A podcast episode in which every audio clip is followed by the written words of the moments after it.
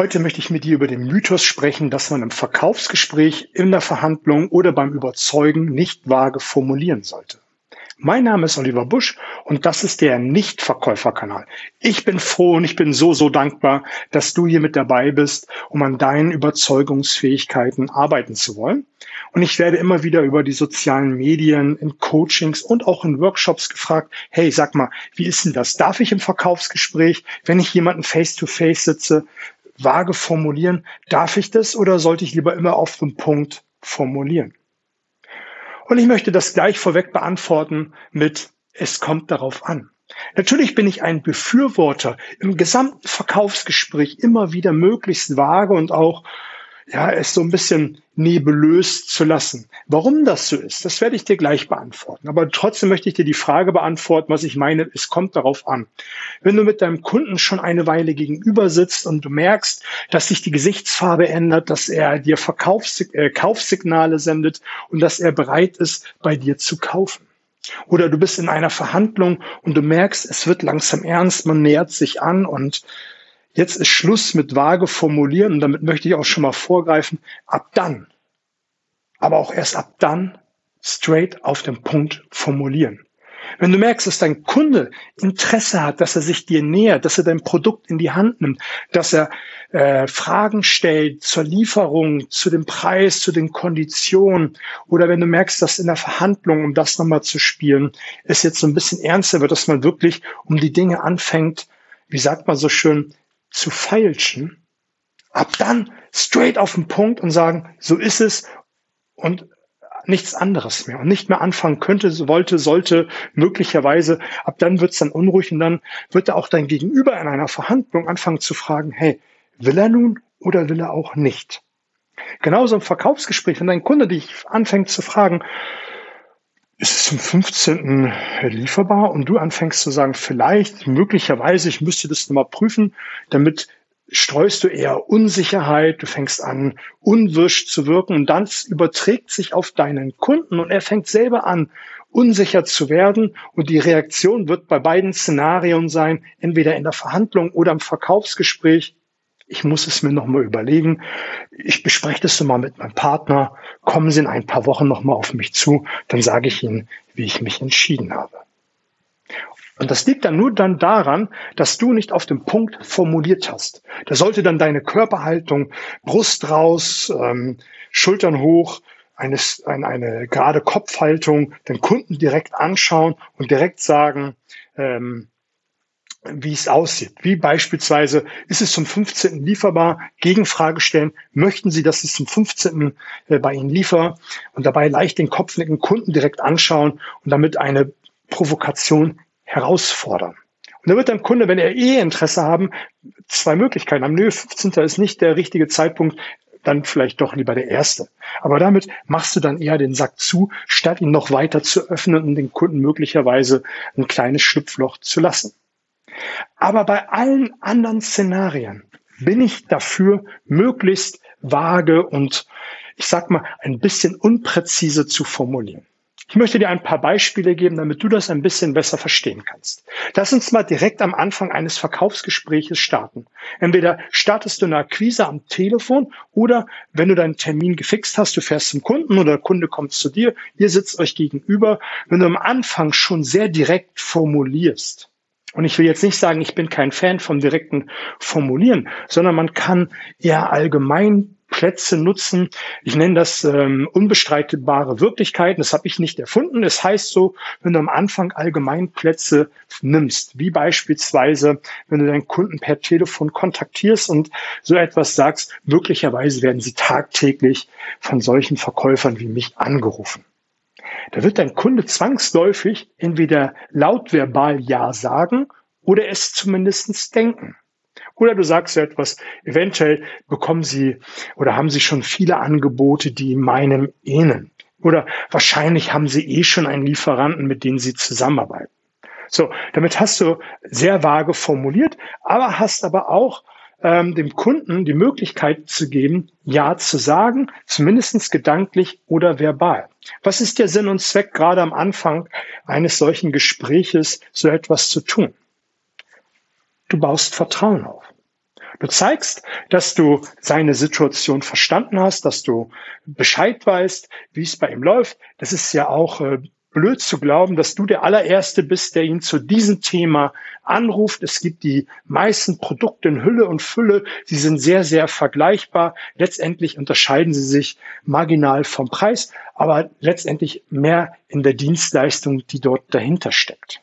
Das gleiche ist, wenn du deinem Kunden äh, gegenüber sitzt und das Warm-up hast und äh, man noch am Anfang ein wenig hin und her äh, plänkelt und du so einen Allgemeinplatz benutzt, wirst du, was, könntest du etwas sagen wie, wahrscheinlich haben sie schon mehrere solcher Gespräche wie das heute geführt. Und auch das ist ein Vertrauensaufbau. Und wenn du einen redseligen Kunden hast, sowohl in der Kaltakquise als auch face-to-face, -face, wird dein Kunde immer wieder noch zu dem Jahr etwas ergänzen. Ja, gerade letzte Woche war jemand da gewesen. Und wenn du schon eine gute Beziehung äh, zu deinem Kunden aufgebaut hast, kann es unter Umständen sogar so sein, dass er dir sagt, wer da gewesen ist oder wer in Zukunft kommen wird. Wenn du dann im Verkaufsgespräch weiter vorangeschritten bist und diese Allgemeinplätze äh, absolviert hast. Ich rate immer dazu, drei, maximal fünf davon im Warm-up oder in Akquise zu benutzen. Das reicht aus, um ein Vertrauensband äh, schneller herzustellen. Der Kunde hat das Verständnis gewonnen, ah, da ist jemand, der versteht meine Situation.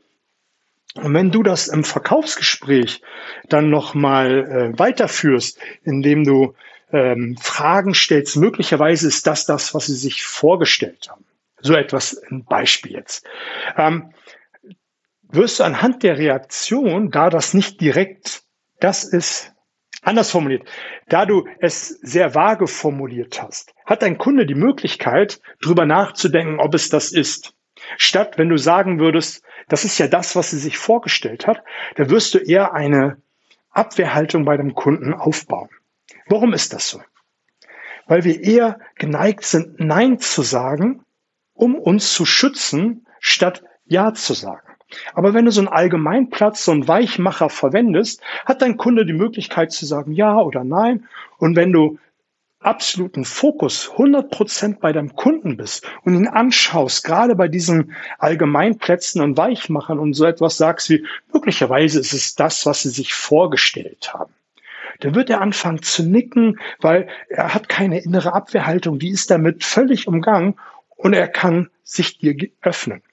Und wenn du solche Wörter verwendest wie möglicherweise, vielleicht, eventuell, wahrscheinlich, da kannst du ja mal gucken, äh, was dir sonst noch so einfällt, aber das sind so meine Lieblinge, möglicherweise, vielleicht, eventuell, wahrscheinlich.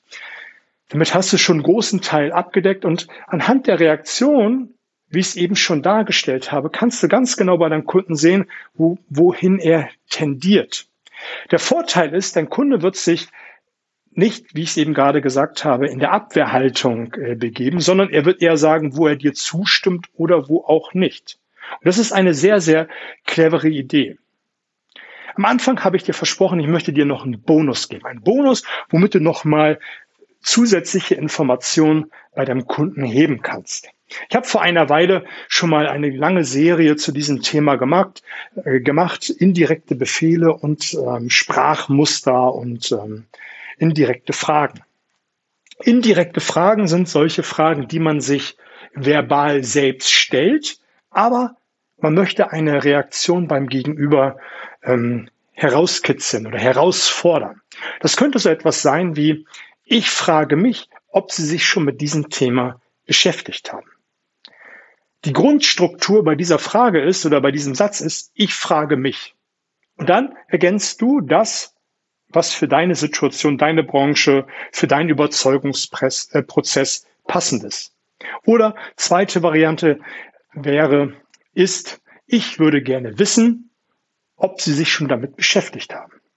Ich würde gerne wissen, ob ist die Grundstruktur dieses Satzbaus.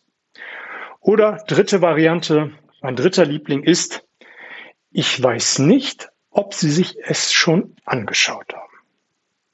Ich weiß nicht, ob Sie sich schon erst angeschaut haben.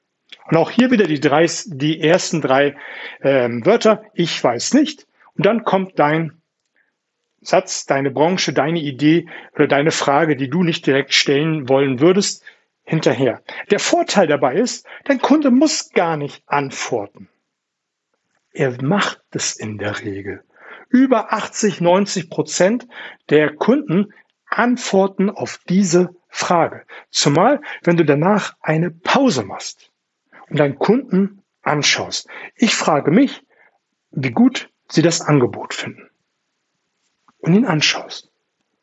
Und wenn du dann eine kunstvolle Pause, eine rhetorische Pause machst von ein, zwei, drei Sekunden und wer da zuerst spricht, verliert, und das zählt nicht nur bei einer Abschlussfrage, wird dein Kunde darauf antworten. Schau ihn einfach lächelnd, erwartungsvoll an, als wenn du sagen würdest, ich höre dir zu, ich bin ganz für dich da und bin ganz gespannt, was du jetzt zu sagen hast. Und damit wird dein Kunde anfangen zu reden. Da wird er die Information liefern, die du brauchst, um später ein besseres Argument zu finden, damit dein Kunde dir ein Ja gibt. Meiner Meinung nach eine absolute Zauberwaffe, um hier Information zu heben. Lass uns nochmal zusammen festhalten. Ich habe gesagt, dass man möglichst präzise formulieren muss, wenn der Kunde anfängt, Kaufsignale zu senden oder Fragen zu stellen.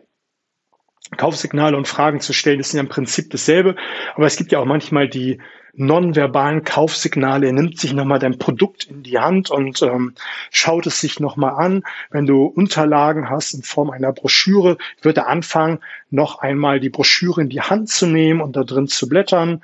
Er wird sich das nochmal anschauen. Oder in der Verhandlung, du merkst, dass das Tempo deines Gegenübers angezogen wird und er wird anfangen, mehr Dinge in Richtung Ziellinie besprechen zu wollen. Ab dann präzise formulieren. Ansonsten im gesamten Verkaufsgespräch ruhig mit Weichmachern arbeiten und permanent den Kunden beobachten, schauen, ob sich seine Gesichtsfarbe, seine Mimik verändert, wie seine Informationsdichte größer wird, weil er hat ja nichts ähm, zu verbergen oder muss ja keine Angst haben, weil die Argumentation von dir, wie ich es ja eben in epischer Breite gesagt habe, nicht straight ist, er muss keine Angst haben, hier eine Mauer aufzubauen, sondern er wird sich eher dir gegen, gegen dir über öffnen. Und dann die Wunderwaffe, die indirekten Fragen. Ich frage mich, ob Sie sich schon damit auseinandergesetzt haben. Ich würde gerne wissen, ob es interessant für Sie ist. Ich weiß nicht, ob Sie es schon intern geklärt haben. So, und damit hast du drei wunderbare Fragen. Ich kann dir nur empfehlen, hör dir diese Podcast-Folge noch einmal an und schreib dir gerade die Weichmacher noch einmal auf und schreib dir auf die indirekten Fragen, damit du das direkt ab sofort in deine Verkaufsgespräche, in deine Überzeugungsprozesse integrieren kannst. Und wenn du jetzt Lust hast, mit mir etwas zu machen in Form eines Workshops, in Form eines Coachings. Und demnächst gibt es was ganz Grandioses Neues hier ähm, für dich als Podcast-Hörer. Wird es äh, einmal wöchentlich einen Zoom-Call mit mir geben, wo ich nochmal die Podcast-Folgen aufgreifen werde. Wir werden in einer kleinen Runde sein für ein kleines Entgelt im Monat, wo wir nochmal speziell auf deine Fragen eingehen werden, wo wir nochmal deine persönlichen Baustellen noch einmal besprechen werden. Und ich denke, das, was dich interessiert, wird noch eine ganze Menge interessieren. Und dann werden wir anhand von Fallbeispielen, da wirst du auf deine Branche spezielle Argumentationstechniken kriegen, damit du dann ab der Woche da drauf brillieren kannst. Geplant ist das, sonntags immer ab 18.15 eine Dreiviertelstunde zu machen. Nimm dir immer einen Stift und Zettel mit dabei, damit du dabei sein kannst.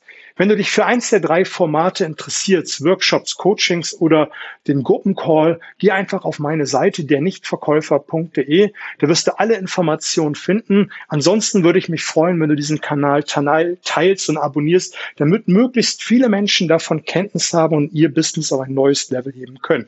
In diesem Sinne, fette Beute, alles Gute.